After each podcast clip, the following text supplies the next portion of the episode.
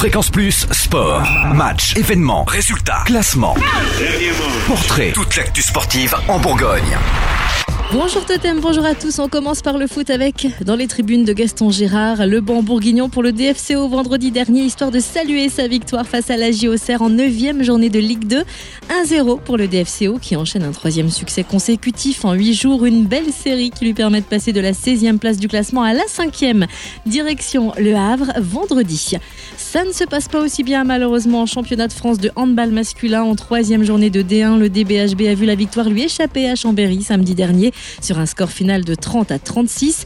Rendez-vous demain contre le Montpellier AHB en Coupe de la Ligue avant de débuter une série cruciale en championnat samedi face à Aix-en-Provence à 20h30 au Palais des Sports Jean-Michel Geoffroy.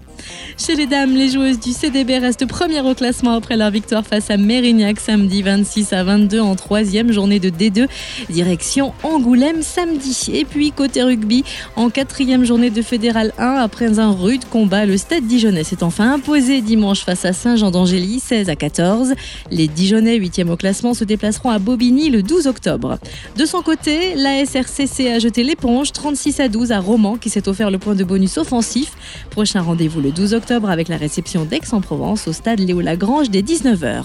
Sur la glace, les Ducs se sont à nouveau inclinés à domicile samedi dernier en troisième journée de Ligue Magnus face à Caen sur le score de 3 à 6. Ce soir, les Ducs retrouvent la Coupe de la Ligue à Chamonix pour le compte de la cinquième journée. Il faudra patienter jusqu'à samedi pour retrouver à Trimolet les hommes du capitaine Benoît Quessandier. Ils seront à leur opposé au Rapace de Gap dès 20h. Il est temps de mettre la main au panier pour la GDA, direction Cholet samedi en première journée de Pro A avant de recevoir Nancy le 14 octobre. De son côté, l'élan Chalon reçoit Orléans samedi au Colisée à 20h. Fréquence Plus Sport, retour sur les temps forts en Bourgogne.